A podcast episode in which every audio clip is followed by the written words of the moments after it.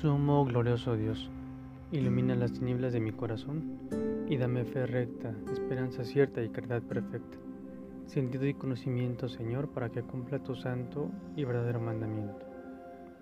Al iniciar esta cuaresma, Jesús en su relato del día de hoy nos muestra en los renglones iniciales la travesía que tenía que pasar aquí en la tierra, sobre todo de sufrimiento, de rechazo, de trato despectivo de su propia gente, hasta llegar a acusarlo para después matarlo pero finalmente victorioso y resucitado entre los muertos.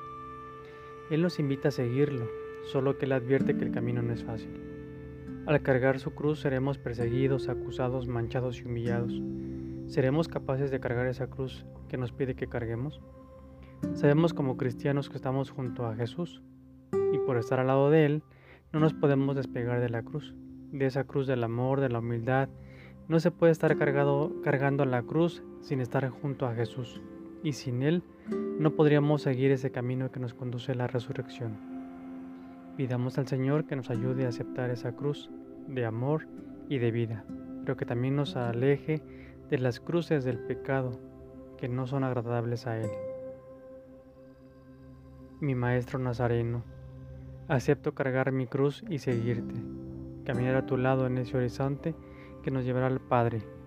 Guíanos, Jesús. Amén.